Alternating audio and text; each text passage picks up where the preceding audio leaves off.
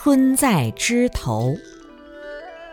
我们除了对知识的理解以外，更重要的是对于生命力的一种灌注，就是对生命的认识。我们听闻圣人经典的目的，就是把圣人的经典拿过来对照自己的生命。我的生命中有没有正面的能量？有没有问题？拿经典来对照，一对照发现自己问题很严重，那这个问题怎么办？改过来，改过来了，其实就是在进步，就是在升华。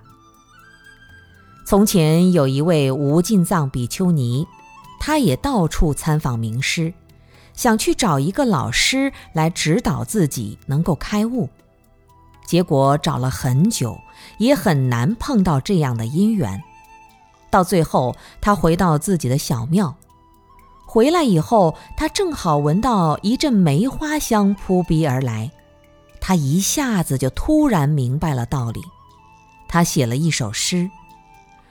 终日寻春不见春，芒鞋踏破岭头云。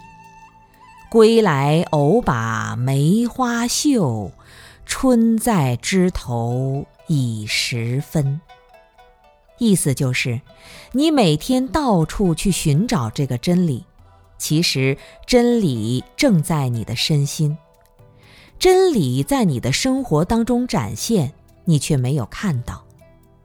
我们自身内在的本质就是无我这个宝藏。